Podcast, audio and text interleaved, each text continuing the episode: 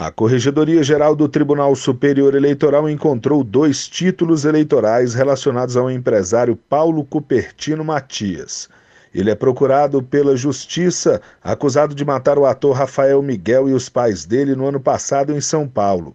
O corregedor-geral, ministro Luiz Felipe Salomão, e o juiz auxiliar Richard Paikin determinaram algumas medidas, entre elas a anotação na folha de votação de impedimento ao exercício do voto com a inscrição fraudulenta.